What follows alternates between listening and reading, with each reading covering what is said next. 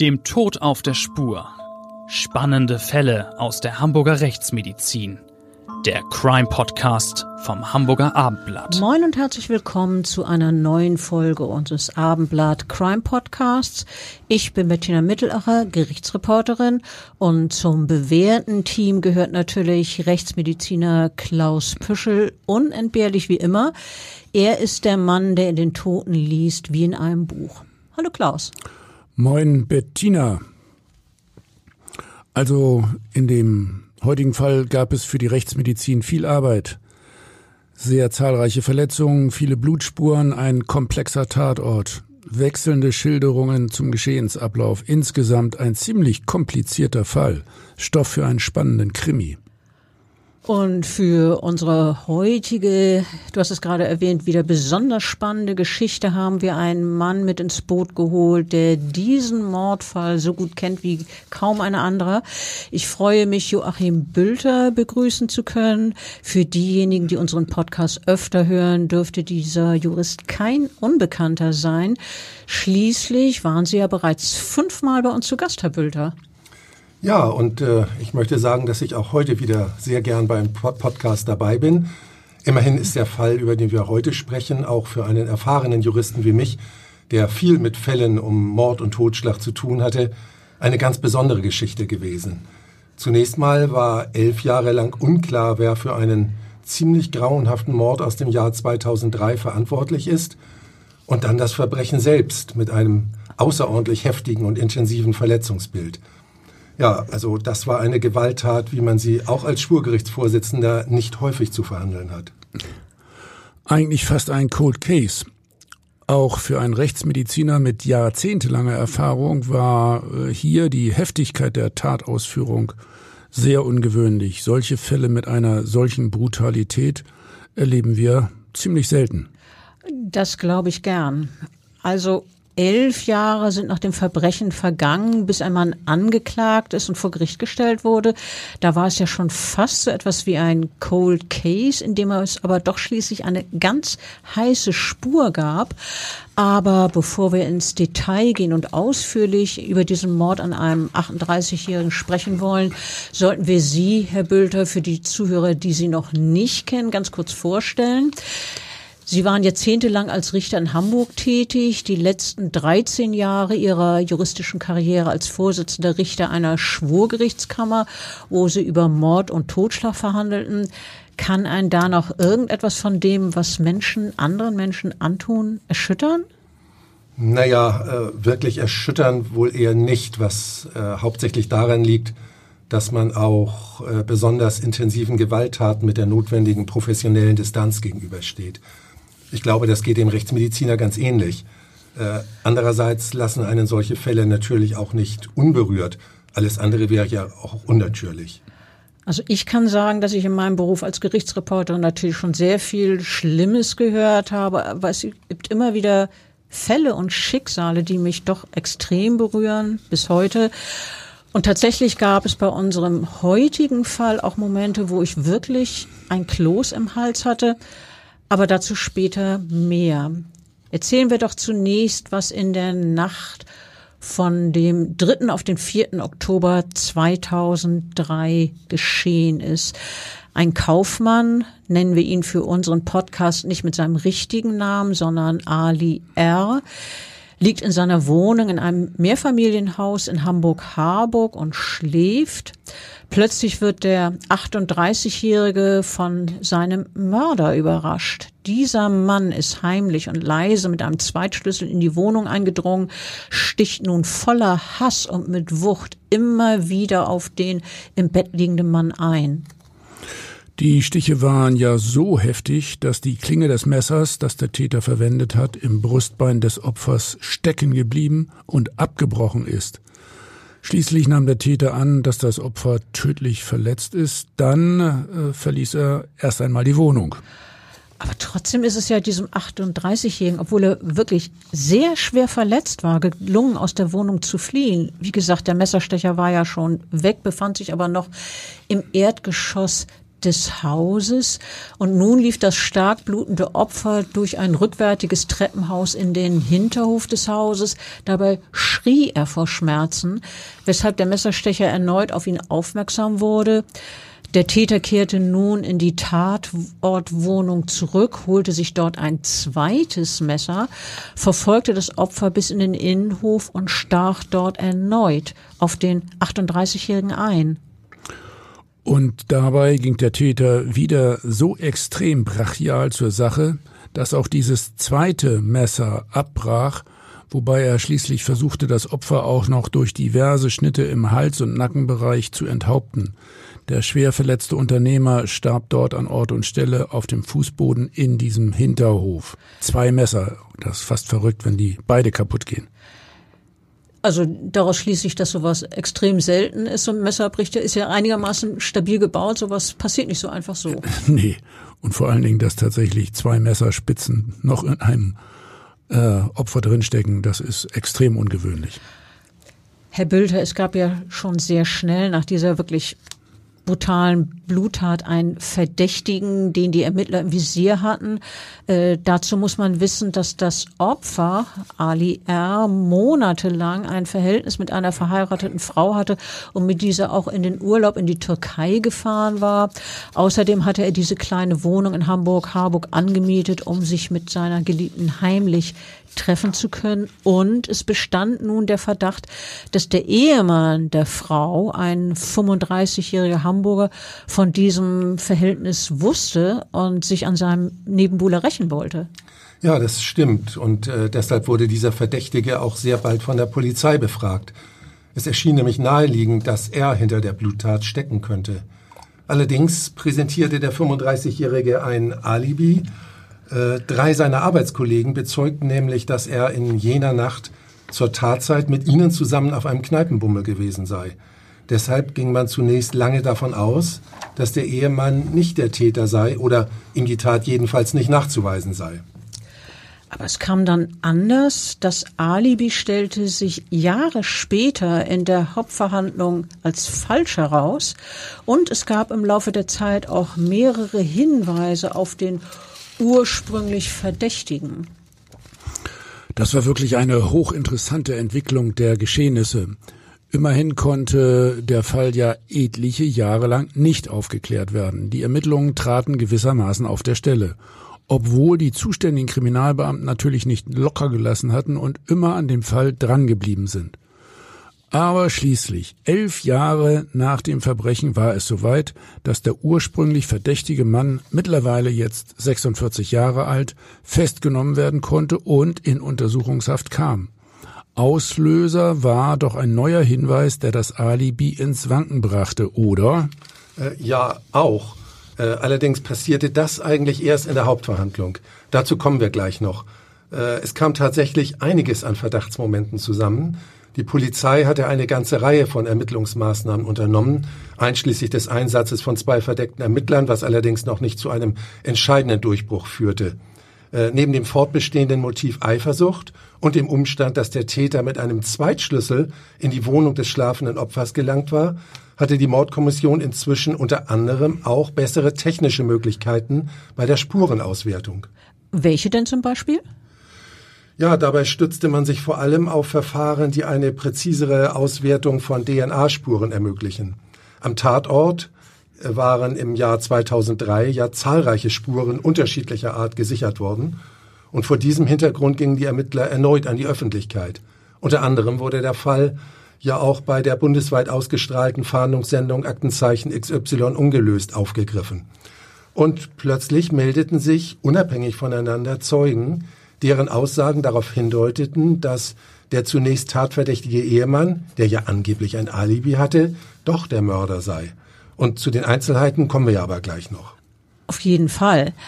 Aber zunächst mal, ähm, als dem Verdächtigen an einem Tag Ende September 2014 der Haftbefehl eröffnet wurde und die Handschellen klickten, war er gerade bei der Arbeit als Angestellter bei einer Hamburger Firma. Es hieß damals, er sei völlig überrascht gewesen, dass die Polizei auftauchte und er habe sich widerstandslos festnehmen und abführen lassen. In seiner Vernehmung bei der Mordkommission schwieg er dann. Später wurde dieser Mann, den wir Mehmet P. nennen wollen, obwohl er eigentlich ganz anders heißt, dieser Mann wurde dann ja wegen Mordes angeklagt und vor Gericht gestellt. Ein sogenanntes Mordmerkmal wäre dabei die Heimtücke, oder? Ja, äh, Heimtücke ist eins von mehreren im Gesetz aufgeführten Mordmerkmalen und kommt in der Praxis wohl am häufigsten vor. Äh, sie liegt nach der dafür geltenden Definition stets dann vor, wenn das Opfer arg und wehrlos ist und sich deshalb keines Angriffs auf Leib oder Leben versieht und wenn der Täter diese Umstände erkennt und zur Begehung der Tat ausnutzt. Da das Opfer in unserem Fall ja zu Beginn der Tatausführung geschlafen hatte, lag Heimtücke gewissermaßen auf der Hand. Herr Bülter, äh, dieser Prozess wurde ja bei äh, Ihrer Kammer verhandelt und äh, es war von Beginn an klar, dass das ein besonderes, sehr aufwendiges Verfahren werden würde, oder? Ja, das stimmt. Zunächst einmal hat ja jeder Angeklagte das Recht zu schweigen oder auch eine Tat zu bestreiten. Es zeichnete sich schon vor Beginn der Hauptverhandlung ab, dass der nunmehr Angeklagte, der von zwei Rechtsanwälten und einer Rechtsanwältin verteidigt wurde, hier kein die Beweisaufnahme unter Umständen deutlich verkürzendes Geständnis ablegen, sondern selbst in der Hauptverhandlung schweigen und durch seine Verteidiger vortragen lassen würde, dass er die Tat bestreite. Damit war klar, dass es auf eine aufwendige und länger andauernde Beweisaufnahme hinauslaufen würde. Außerdem ist doch zu erwarten, dass die Zeugenaussagen problematisch werden könnten. Wir wissen ja wirklich alle, dass die Erinnerung mit der Zeit nicht besser wird. Und hier lagen ja zwischen Tat und Prozess mehrere Jahre. Natürlich muss unter diesen Umständen die Schilderung von Zeugen besonders kritisch geprüft werden, oder, Herr Bülter? Wie ist das? Ja, das ist äh, natürlich richtig und zwar sowohl hinsichtlich der Belastungszeugen als auch hinsichtlich der Alibizeugen. Außerdem kam noch etwas hinzu, was den Fall und die Beweiswürdigung besonders schwierig machte. Es gab nämlich einen Hauptbelastungszeugen, den wir nicht mehr befragen konnten. Ja, weil der bereits verstorben war, wenn ich mich richtig äh, erinnere. Ja, ganz genau äh, verstorbene Zeugen sind, äh, um an dieser Stelle mal die Strafprozessordnung zu zitieren, ein sogenanntes unerreichbares Beweismittel. Ihr Juristen seid komisch, wie ihr das alles so. Ja, muss ja, ich auch so sagen. Äh, nennt es nur die Strafprozessordnung einmal und äh, damit müssen wir leben und arbeiten. Ähm, zurück zu dem äh, Ausgang. Ähm, dabei war nämlich dieser Zeuge für die Beweisaufnahme äh, eigentlich ganz besonders wichtig. Er soll nämlich nach Erkenntnis der Ermittlungsbehörden bei dem Übergriff auf das Opfer neben dem eigentlichen Mörder als dessen Begleiter mit in der Wohnung gewesen sein. Es gab demnach also einen direkten Tatzeugen. Und dieser Mann ist aber einige Zeit nach dem Tatgeschehen bei einem Angel- oder Badeunfall in der Türkei in Begleitung unseres späteren Angeklagten in ein Gewässer gestürzt und ertrunken. Bevor wir weiter über den Prozess sprechen, sollten wir doch jetzt am besten erstmal schildern, wie es laut Anklage überhaupt zum Mord gekommen ist und woher sich der Angeklagte und das Opfer kannten. Obwohl genau genommen kannten sich ja vor allem die Ehefrau des späteren Angekl Angeklagten und das spätere Opfer Ali R. Die Verkäuferin hatte den Unternehmer und dreifachen Vater aus Niedersachsen im Jahr 2002 kennengelernt Sie verfolgte damals eine Karriere als Sängerin und er hatte ihr angeboten, ihr bei einem CD-Projekt zu helfen. Und dann begann sie eine Liebesbeziehung, die aber im Juli 2003 aufflog, als Mehmet P., unserer später Angeklagte, äh, zufällig beobachtete, wie der Liebhaber seine Frau äh, von der Arbeit abholte und daraufhin soll es doch zunächst zu Gewalttätigkeiten des gehörten Ehemanns gegen seine Frau gekommen sein, oder?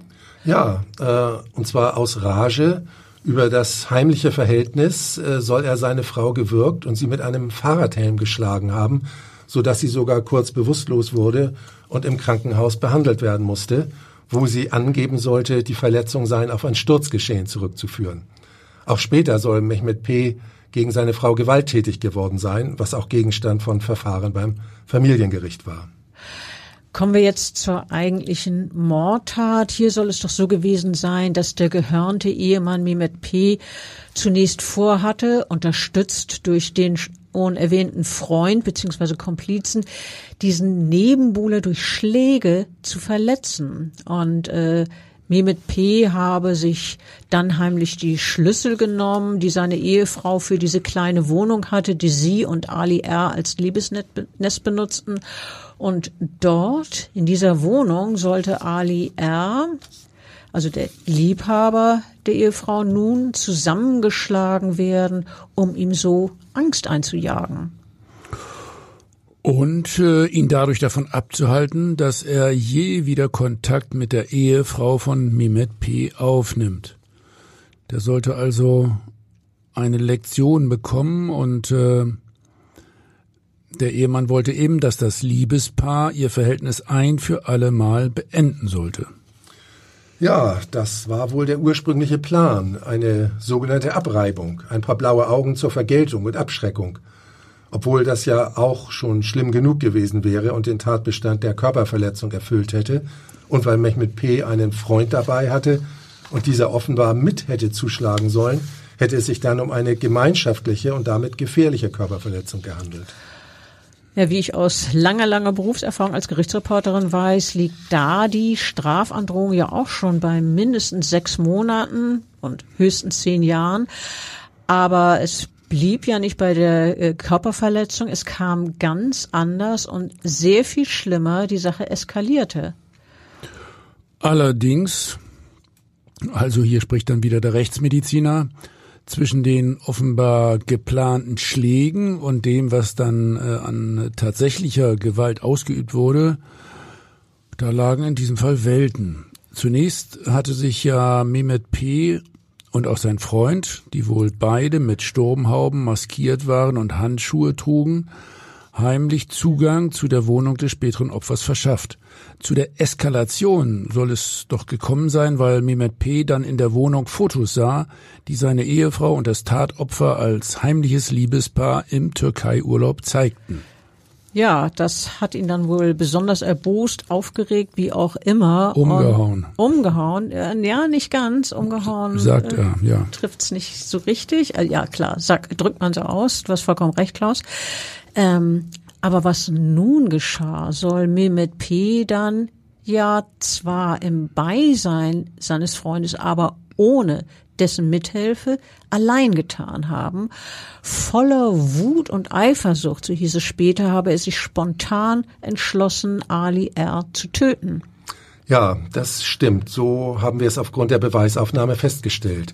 Und zu diesem Zweck hat der Angeklagte dann aus einem Messerblock in der Wohnung ein Messer gegriffen und vielfach auf den im Bett schlafenden Ali R. eingestochen. Dieser erwachte und versuchte sich vergeblich gegen den Angriff zur Wehr zu setzen und nachdem die Klinge des Messers im Brustbein des Opfers stecken geblieben und der Griff abgebrochen war, verließen der Angeklagte und sein Begleiter die Wohnung in Richtung des vorderen Treppenhauses, wobei der Angeklagte zunächst davon ausging, das Opfer bereits tödlich verletzt zu haben. Es waren doch wirklich damals erheblichste Verletzungen, die das Opfer schon in der Wohnung davongetragen hat. Ähm, was habt ihr denn bei der Obduktion festgestellt, Klaus? Waren das Verletzungen, die zum Tod hätten führen können oder sogar führen müssen? Insgesamt äh, hat das Opfer 28 Stich- und Schnittverletzungen erlitten, vornehmlich im Bereich des Oberkörpers. Unter anderem drangen mehrere Stiche in Herz, Lunge, Zwerchfell, Leber, Magen und Bauchspeicheldrüse ein. Ein Stich ging 14 Zentimeter tief in die Brust und verletzte Herz und Lunge so schwer, dass allein schon wegen ähm, äh, erheblicher Blutungen, der äh, Tod durch Verbluten nach innen äh, entstanden wäre.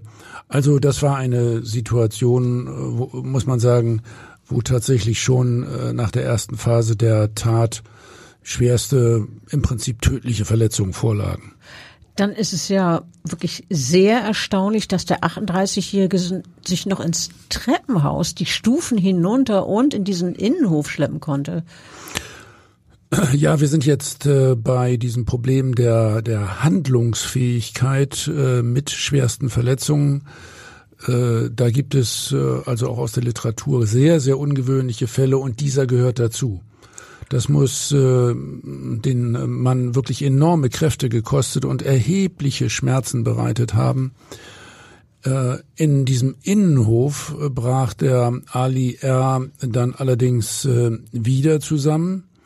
Und nun soll der Mimet P. doch ähm, aus der Küche des Opfers ein weiteres Messer genommen haben und den 38-Jährigen erneut verfolgt und versucht haben, dem Opfer mit mehreren weiteren Messerschnitten jetzt den Kopf vom Nacken her abzutrennen. Also wirklich eine sehr brutale Vorgehensweise.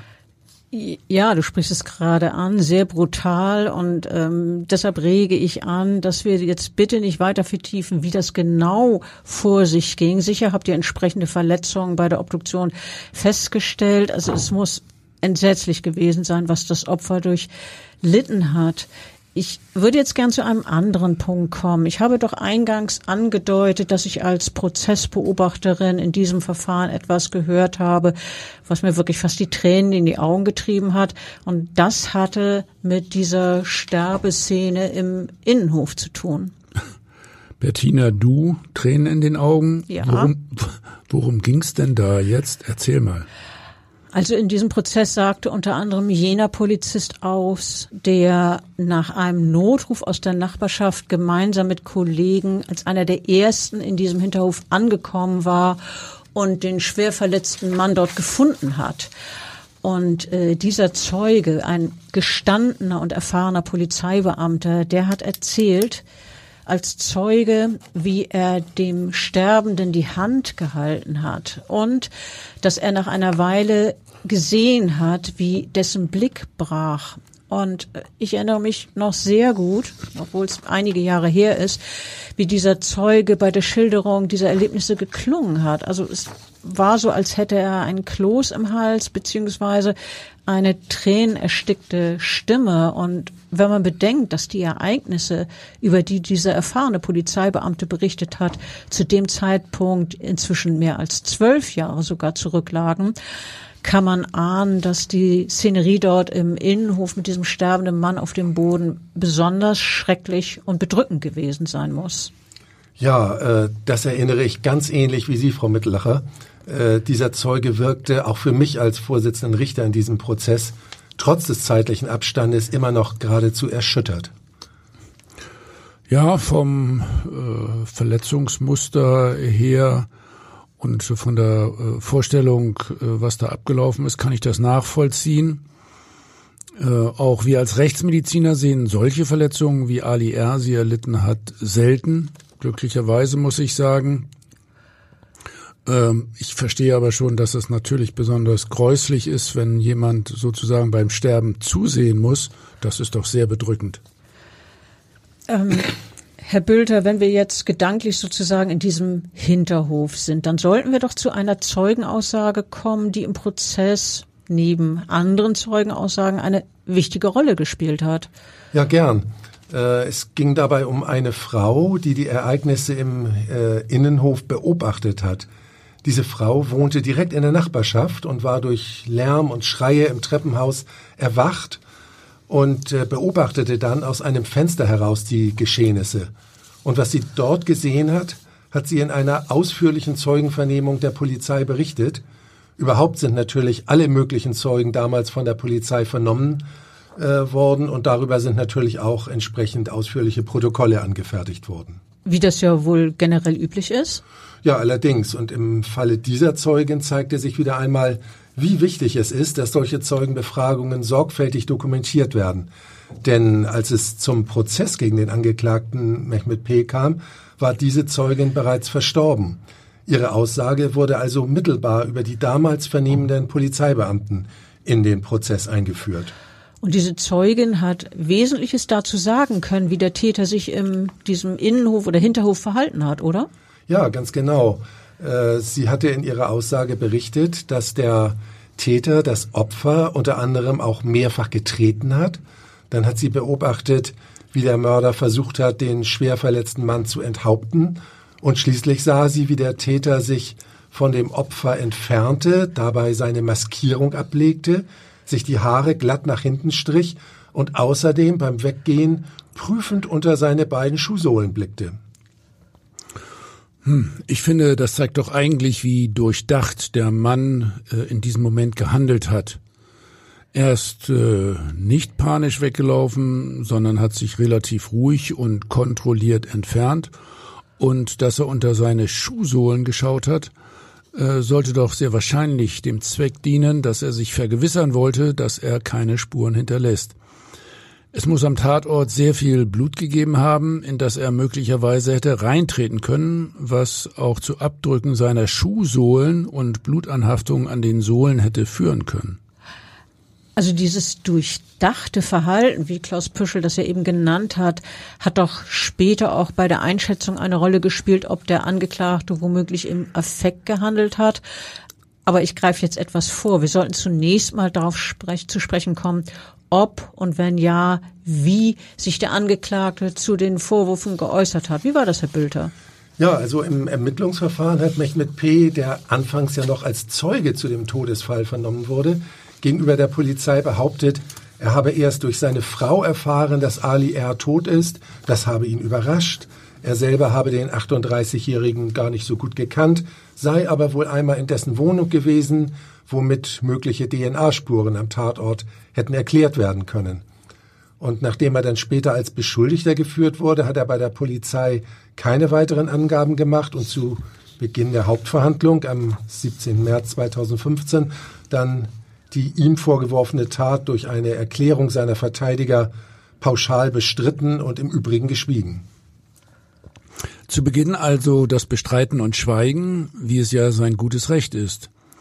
Ihm muss eine Tat nachgewiesen werden. Er kann sich also gewissermaßen zurücklehnen und abwarten. Aber später ähm, hat sich das Aussageverhalten Verhalten von äh, Mehmet P. doch geändert und es gab so etwas wie ein Teilgeständnis. Herr Bülter, äh, ich will jetzt schon mal vorwegnehmen, Sie haben doch da im Rahmen des Verfahrens offensichtlich eine ganze Menge an neuen Erkenntnissen zusammengetragen. Ja, dazu werden wir gleich noch im Einzelnen äh, weitere Einzelheiten besprechen. Äh, aber tatsächlich, äh, Teilgeständnis, so kann man das nennen. Und dieses Teilgeständnis erfolgte am 29. September 2015 und das war immerhin schon der 34. Hauptverhandlungstag. Der 34. Das muss man sich erstmal vergegenwärtigen. Das heißt, man, Sie haben ja viel, viel ermittelt, beziehungsweise da ist viel passiert in diesem Prozess.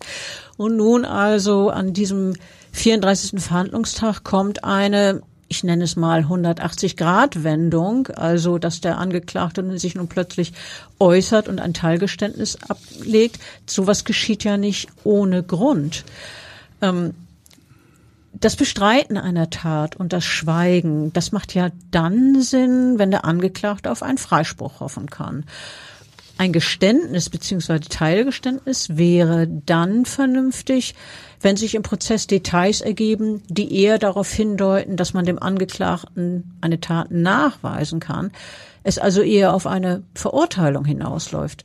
Und das wäre dann der Fall, wenn beispielsweise ähm, sich Erkenntnisse aus einer Telefonüberwachung ergeben, die sehr schlüssig sind, wenn Zeugen besonders überzeugend aussagen oder Spuren ausgewertet werden, die sehr aussagekräftig sind und auf den Angeklagten als Täter hinweisen. Und äh, in so einem Fall, also wenn eine Verurteilung droht aufgrund der Entwicklung im Prozess, ja, wir sind ja schon am 34. Prozesstag, äh, dann äh, ist ja manchmal die Flucht nach vorne sinnvoll. Also ein Geständnis, mit dem man sozusagen Punkte machen kann für ein milderes Urteil. Stimmt, ein Geständnis wird ja in der Regel strafmildernd gewertet. Das kann also tatsächlich unter Umständen einige Monate oder sogar im Extremfall sogar einige Jahre Haft ersparen. Ja, ja, äh, es ist alles vollkommen richtig, was Sie beide gerade gesagt haben. Aber in einem Mordprozess ist die rechtliche Lage in einem entscheidenden Punkt äh, doch anders. Stimmt, das sollten wir noch erklären. Bei einer Verurteilung wegen Mordes hat das zuständige Gericht ja praktisch keinen Spielraum. Das Urteil lautet in der Regel auf lebenslange Freiheitsstrafe. Ja, genau so ist es. Beim Mord sieht das Gesetz nämlich regelhaft die lebenslange Freiheitsstrafe vor und da nützt auch ein Geständnis dann nichts. Es bleibt bei lebenslang. Es kann dann allenfalls noch darum gehen, ob bei besonders erschwerenden Umständen die besondere Schwere der Schuld festzustellen ist, was in der Regel einer Strafaussetzung nach 15 Jahren entgegensteht. Anders verhält es sich aber, wenn es ganz besondere Umstände gibt, die beispielsweise eine verminderte Schuldfähigkeit des Angeklagten nahelegen. Da kann dann nach gesetzlich genau bestimmten Vorgaben auch eine sogenannte zeitige Freiheitsstrafe herauskommen. Bei einem Mord liegt der Strafrahmen dann zwischen drei und 15 Jahren, also eine wirklich sehr große Bandbreite. Allerdings nach diesem rechtlichen Exkurs sollten wir jetzt wieder auf die besondere Entwicklung in dem Prozess um den Mord an Ali R. zu sprechen kommen. Eine Entwicklung, die den Angeklagten veranlasst hat, doch noch so etwas wie ein Geständnis abzulegen. Es gab ja zwei Zeugen, deren Aussagen eine besondere Bewandtnis hatten und die sich als tatsächlich mitentscheidend herausstellten. Äh, lass mich noch mal fragen, war das nicht auch so? Also das Besondere war, dass diese beiden äh, wirklich besonders wichtigen Zeugen ja gar nicht selber im Prozess anwesend waren, oder? Ja, ganz genau. Äh, das eine war jener später zu Tode gekommene männliche Begleiter, der mutmaßlich bei der Tatausführung in der Wohnung dabei war. Es ist, wie gesagt, ein Freund des Angeklagten Mehmet P. gewesen. Und dieser Mann spielte bei der Beweisaufnahme tatsächlich eine wichtige Rolle. Ganz recht. Äh, wenn ich mich richtig erinnere, war das bemerkenswerte ja, dass seine Aussage dann sozusagen posthum sehr große Bedeutung erlangt hatte. Denn dieser Zeuge, nennen wir ihn Ahmed Z., war ja bereits 2006, also zwei Jahre nach dem Mord bei dem schon erwähnten Angel- oder Badeunfall in der Türkei verstorben. Wie äh, sind Sie denn jetzt an dessen Aussage herangekommen, Herr Bülter? Ja, das ist äh, völlig richtig. Aber dieser Zeuge hatte sich äh, offenbar schon früher zwei Menschen anvertraut und von dem Tatgeschehen und der Täterschaft des Angeklagten berichtet. Und zwar relativ zeitnah nach dem Verbrechen vom Oktober 2003. Oh, erzählt mal, um welche Personen äh, ging es denn dabei im Einzelnen? Ja, also zum einen handelt es sich dabei um einen Bekannten des in der Türkei verunfallten Ahmed Z., dieser Freund hatte sich als Informant etliche Jahre später, nachdem das Verfahren wegen der zunächst nicht zu widerlegenden Alibis bereits einmal eingestellt worden war, von sich aus an die Polizei gewandt.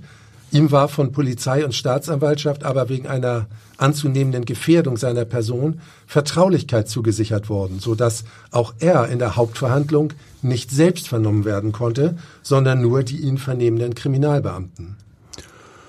Ehrlich gesagt, das erinnert ja ein bisschen an äh, Spionagefälle oder verdeckte Ermittler, deren Identität nicht enthüllt werden darf. Und das bei uns in einem Hamburger Gerichtssaal? Ja, ja, das äh, ist tatsächlich so und dieser Vergleich passt eigentlich ganz gut, gar nicht schlecht. Also wenn so ein Informant nicht direkt gehört wird, dann wird dies doch unter Umständen mit einer konkret bestehenden Gefährdungslage für diesen Menschen begründet? Genau, das stimmt. In diesem Fall bestand nämlich die Gefahr, dass Leib oder Leben des Informanten gefährdet sein könnten, wenn seine Person bekannt wird und er offen als Zeuge vernommen wird. Und äh, man hätte diese Gefahr nicht irgendwie anders abwenden können? Zum Beispiel indem der äh, Zeuge verkleidet auftritt. Also hier sind wir schon wieder äh, bei so merkwürdigen Prozessen. Also beispielsweise geschminkt oder mit Perücke, wäre das nicht auch gegangen? So macht man das doch manchmal mit verdeckt ermittelnden Personen. Oder gibt es nicht auch die Möglichkeit, Zeugen in einem separaten Raum unterzubringen und deren Aussage mittels Technik in den Verhandlungstag sozusagen zu beamen? Ja, ja, eigentlich schon, aber das kam in diesem Fall alles nicht in Frage. Wir mussten uns da auf die Einschätzung der für solche Gefährdungsanalysen zuständigen Polizeidienststelle verlassen, die für diesen Zeugen eine ausführliche sogenannte Sperrerklärung abgegeben hat, so dass er nicht unmittelbar vom Gericht vernommen werden konnte. Was war denn nun die Quintessenz dessen, was dieser Informant ähm, bei der Polizei erzählt hat? Ja, also dieser Informant hat bei der Polizei glaubhaft bekundet, dass der mittlerweile verstorbene Freund unseres Angeklagten Mehmet P. ihm damals die Tat in der Wohnung detailliert und eindrücklich geschildert hat. Insbesondere konnte der Informant dem vernehmenden Kriminalbeamten zufolge glaubhaft erzählen, wie die Tat plötzlich eskaliert sei, dass der Angeklagte nun mit dem Messer angegriffen habe und dass das Opfer erst noch schlafend und dann nach dem Aufwachen im Bett liegend bzw. sitzend letztlich wehrlos war. Was, äh, ja, was genau hat Sie und Ihre Kammer denn davon überzeugt, dass dieser Informant alles wirklich so von dem bei der Tat beteiligten Mann, der ja nun tot war, so gehört hat, vor vielen Jahren schon? Ja, also entscheidend war insoweit, dass die Angaben des Informanten noch durch eine in der Hauptverhandlung überraschend in Erscheinung getretene Zeugin bestätigt und äh, auch entscheidend gestützt wurden. So etwas kommt ja sonst nur in Gerichtsshows im Fernsehen vor, aber ausnahmsweise und ganz selten passiert so etwas tatsächlich auch einmal in der Realität. Ja, manchmal ist die Realität sogar noch spannender, als man es für ein Krimi oder für Gerichtsshows konzipieren kann. Wer war denn nun diese Zeugin, die da so überraschend im Prozess aufgetreten ist? Also in diesem Fall handelte es sich um die Schwester von Ahmed Z., also jenes Mannes, der offenbar bei der Tat mit in der Wohnung war und später in der Türkei zu Tode gekommen war. Das ist aber ganz überraschend erst in der Hauptverhandlung überhaupt bekannt geworden. Diese Schwester saß nach vielen Verhandlungstagen erstmals im Zuhörerraum und wurde vom Angeklagten erkannt. Auf einen entsprechenden Hinweis der Verteidigerin, dass es sich um eine mögliche Zeugin handeln könnte, wurde diese Schwester des verunfallten Ahmed Z. am nächsten Sitzungstag dann von unserer Kammer als Zeugin vernommen und sie berichtete sehr anschaulich und detailliert, dass ihr Bruder, also Ahmed Z., unmittelbar nach dem Tatgeschehen völlig aufgelöst nach Hause gekommen sei und davon erzählt hatte, dass etwas Schlimmes passiert sei und der Angeklagte jemanden umgebracht habe. Die Frau hat doch auch geschildert, dass ihr Bruder damals, also an jenem Abend direkt nach der Tat, erschüttert und gerade fassungslos gewesen sei. Wenn ich das richtig erinnere, hat sie gesagt, dass sie ihren Bruder noch nie in einer solch aufgewühlten Verfassung erlebt habe. Er sei den Tränen nahe gewesen. Ja, ganz genau. Äh, die Frau erzählte, dass beide, also der spätere Mörder und dessen Freund, dem Opfer Ali R. eigentlich nur Angst machen wollten, ihn gegebenenfalls mit Schlägen einschüchtern wollten. Aber dann sei das Ganze eskaliert und dann habe ihr Bruder erzählt, was sich nun insbesondere in der Wohnung abgespielt habe vor allem die massiven Angriffe des späteren Angeklagten Mehmet P. gegen das Opfer mit dem Messer. Äh, wenn man nun diese Schilderung, was die Tat äh, betrifft, mit den Verletzungen vergleicht, die das Opfer davongetragen hat, dann äh, passt das Ganze gut äh, zusammen. Also wir haben das so ähnlich rekonstruiert. Es war ja eine Vielzahl von Stichen und Schnitten, überwiegend mit großer Wucht geführt, an unterschiedlichen Stellen des Körpers. Das spricht einerseits für ein äh, dynamisches Geschehen, bei dem sich Täter und Opfer bewegen, andererseits auch für heftige Wut und Hass, mit denen die Stiche und Schnitte ausgeführt wurden. Das erklärt dann auch die Tiefe der einzelnen Wunden. Herr Bülter, wenn da so viele Jahre später eine Zeugin und so überraschend beim Gericht aussagt und diese Zeugin außerdem ein Sachverhalt lediglich vom Hörensagen schildern kann, wird die Aussage doch sicherlich besonders kritisch geprüft. Ja, auf jeden Fall.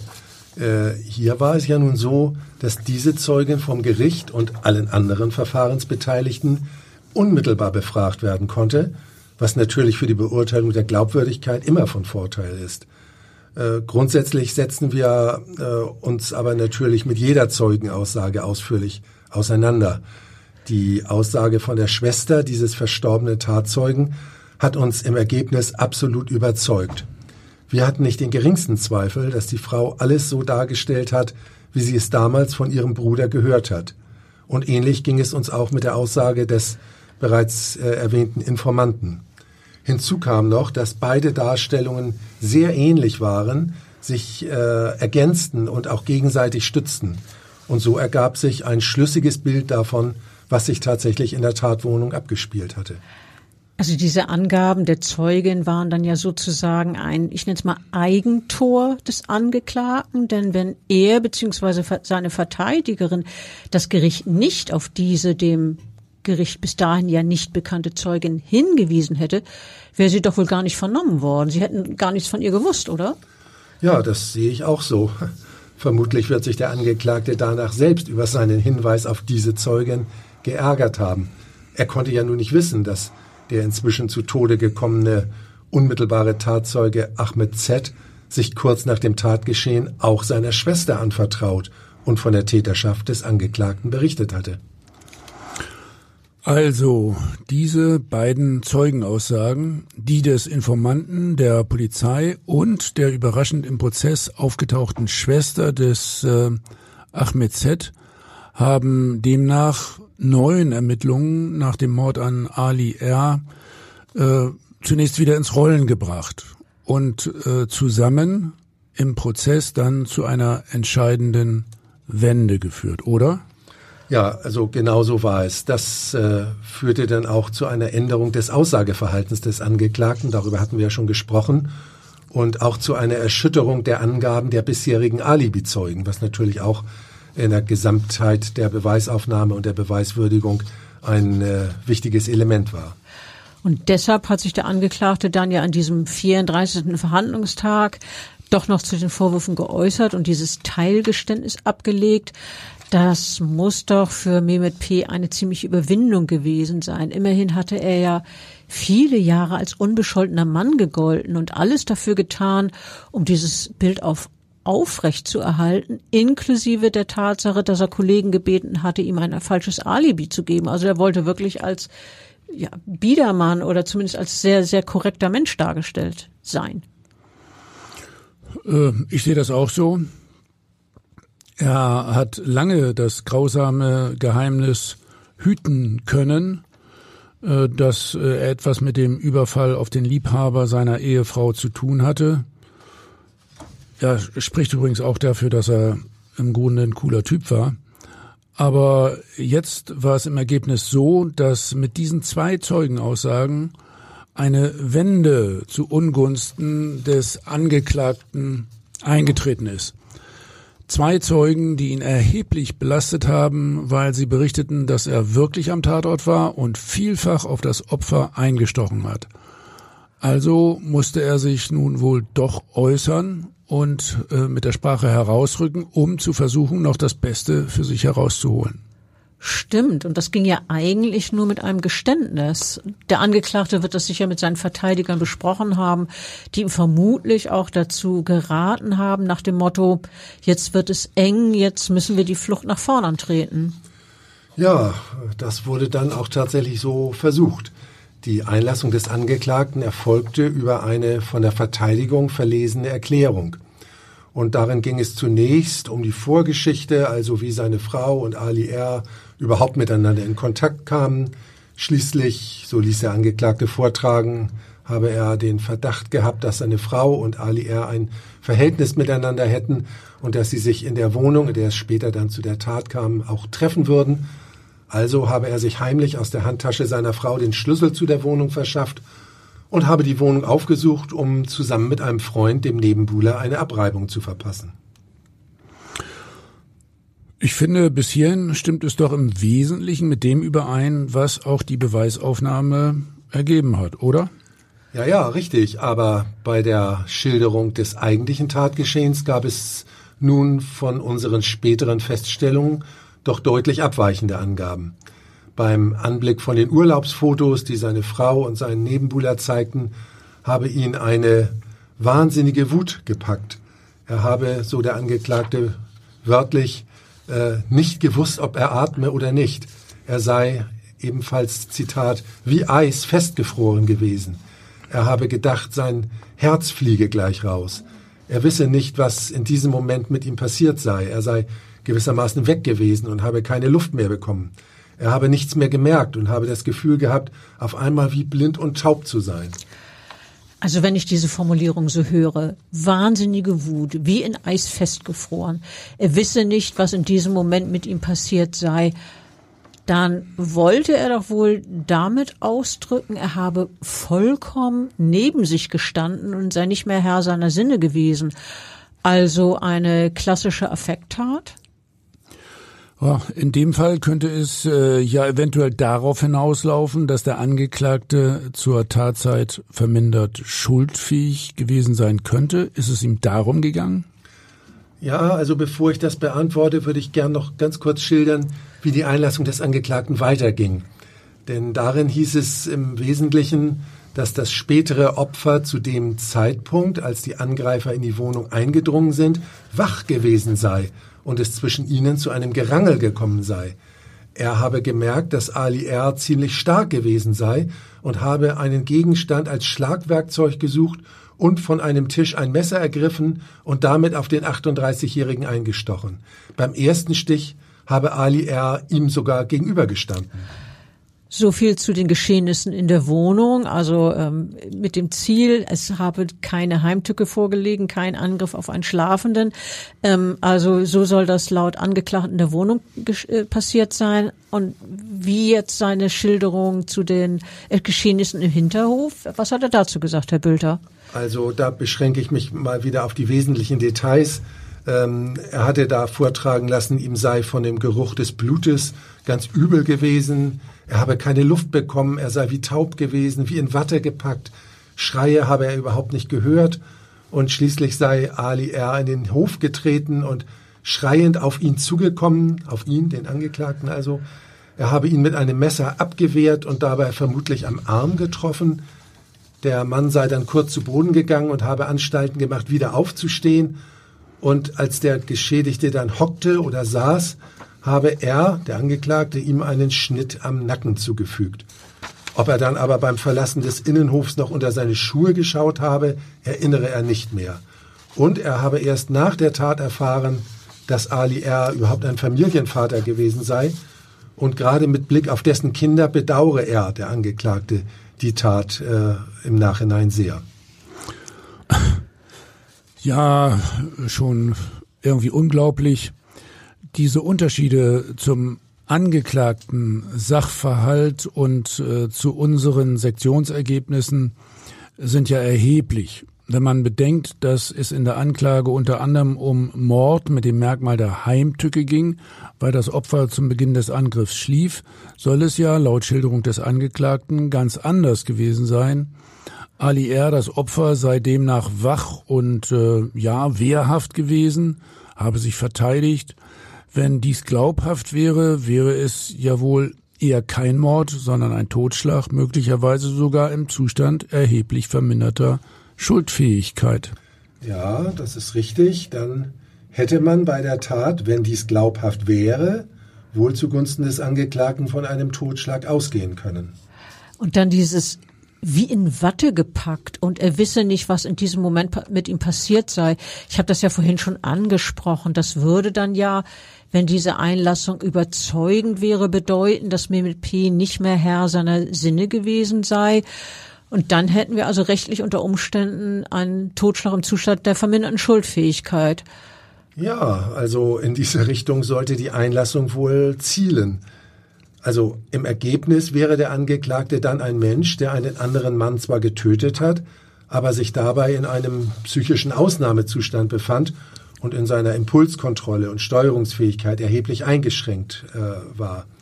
Da wäre dann, rein theoretisch, eine nach dem Gesetz gemilderte Strafe von zwei Jahren bis zu elf Jahren und drei Monaten möglich gewesen. Ja, nun äh, wissen wir, dass äh, Sie und Ihre Kammer den Angeklagten nicht zu einer ja gemilderten Freiheitsstrafe verurteilt äh, haben. Also haben Sie ihm diese angebliche Affekttat äh, offenbar nicht abgenommen. Richtig, der Angeklagte erhielt doch von ihrer Kammer eine lebenslange Freiheitsstrafe wegen Mordes. Ja, das stimmt. Lebenslang wegen Mordes. So lautete unsere Entscheidung, die wir im März 2016 verkündet haben. Und zu diesem Urteil kamen wir, weil wir die Angaben des Angeklagten in maßgeblichen Punkten als nicht glaubhaft erachtet haben. Wir kamen nämlich zu dem Schluss, dass er in seinem gesamten Aussageverhalten in hohem Maße berechnend und auch taktierend vorgegangen ist. Also erstmal die Tatsache, dass er sich nur wenige Stunden nach der Tat ein falsches Alibi verschafft hat. Und überdies hat sich der Angeklagte in einer früheren Vernehmung im Oktober 2003 nicht darauf beschränkt, die Tat zu leugnen.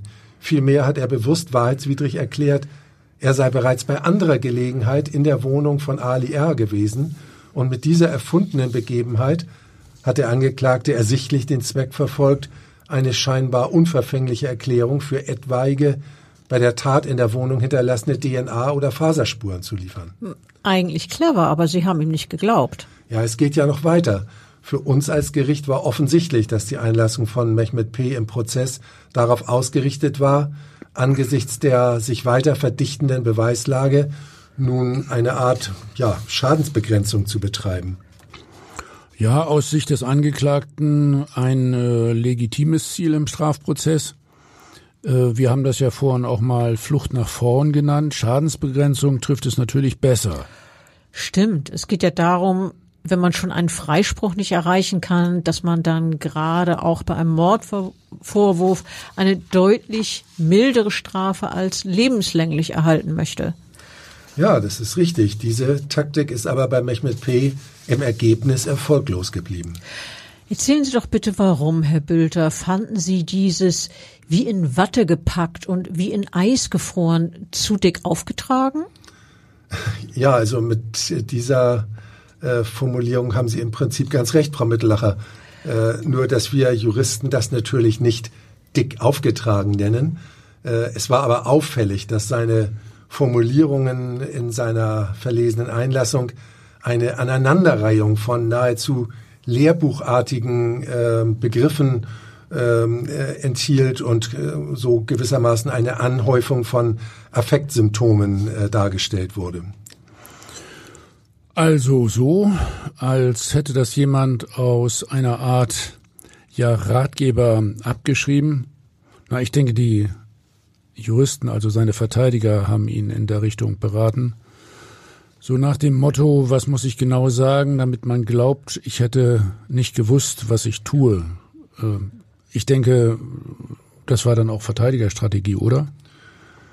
Ja, so kann man es vereinfacht sicherlich sagen. Ähm, es ging der Verteidigung und auch dem Angeklagten dann erkennbar darum, äh, deutlich zu machen, dass er eben seine Impulse und sein Verhalten nicht mehr richtig kontrollieren oder steuern konnte. Äh, aber diese ganzen Formulierungen wirkten in keiner Weise authentisch, sondern übertrieben detailliert und ja gewissermaßen plakativ. Äh, sie haben sich im Übrigen in sehr auffälliger Weise davon unterschieden, wie der Angeklagte andere Begebenheiten geschildert hat. Diese waren nämlich ganz nüchtern, teilweise auch von Aussparungen und Erinnerungslücken geprägt. Also das war schon sehr bemerkenswert und insofern erschien es uns sehr fernliegend, dass es sich bei der eigentlichen Tat tatsächlich um eine wahrheitsgemäße Beschreibung der psychischen Befindlichkeit des Angeklagten gehandelt haben könnte. Nach unserer Überzeugung widerlegt war auch, dass das Opfer laut Schilderung des Angeklagten angeblich nicht geschlafen hatte, als er angegriffen wurde. Das widersprach nun eindeutig der Darstellung der beiden Zeugen, die sich auf jenen Mann berufen haben, der ja bei der Tat mit in der Wohnung war. Es gab also lebenslange Haft wegen Mordes, also keine Milderung, etwa wegen einer angeblichen verminderten Schuldfähigkeit. Das war doch eigentlich Ziel der Einlassung des Angeklagten gewesen. Ja, das stimmt. So war diese von der Verteidigung vorgetragene Einlassung des Angeklagten wohl zu verstehen. Aber sowohl aus den Angaben des Mannes, der mit in der Wohnung war und sich danach den beiden bereits erwähnten Zeugen offenbart hatte, als beispielsweise auch aus den Beobachtungen der Nachbarin, die er gesehen hat, wie der Angeklagte sich im Innenhof verhalten hat, ließ sich ableiten, dass der Angeklagte trotz einer gewissen Anspannung und Erregung insgesamt sehr planvoll, zielgerichtet und kontrolliert gehandelt hat.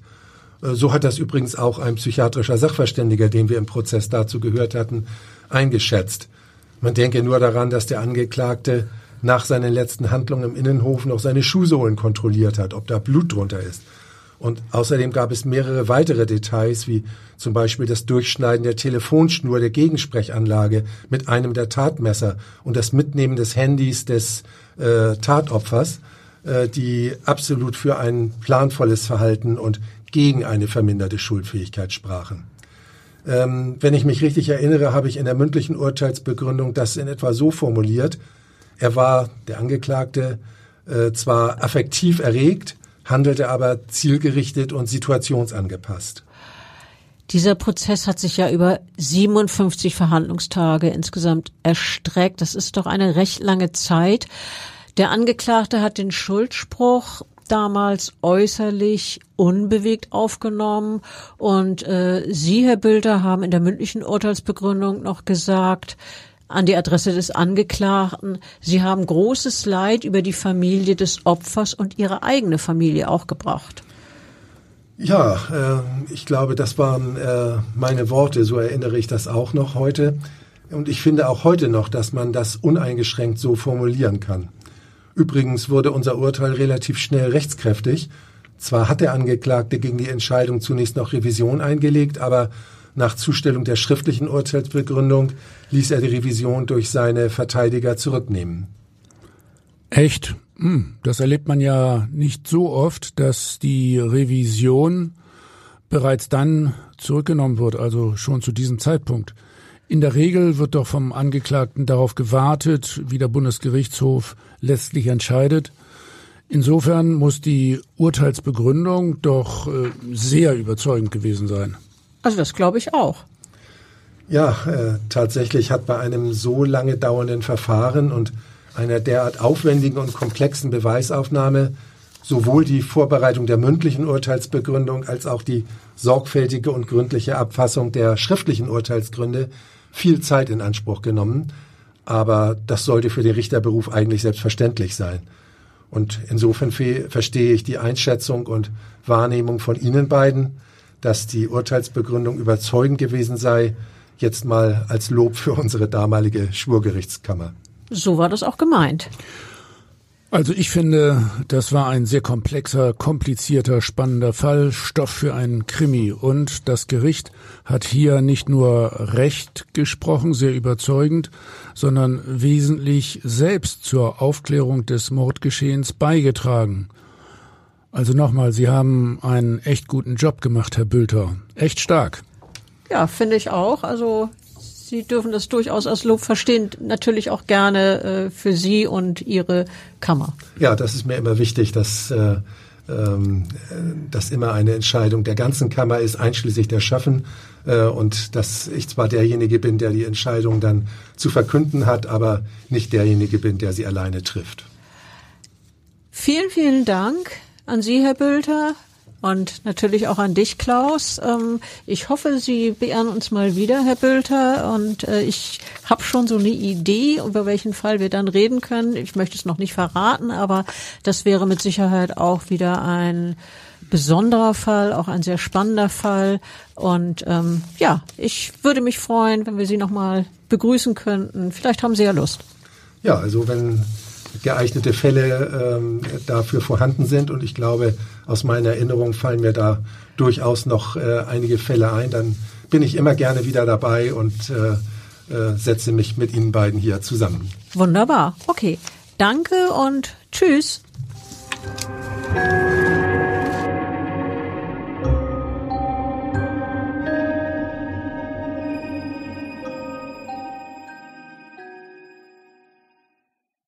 Weitere Podcasts vom Hamburger Abendblatt finden Sie auf abendblatt.de slash podcast.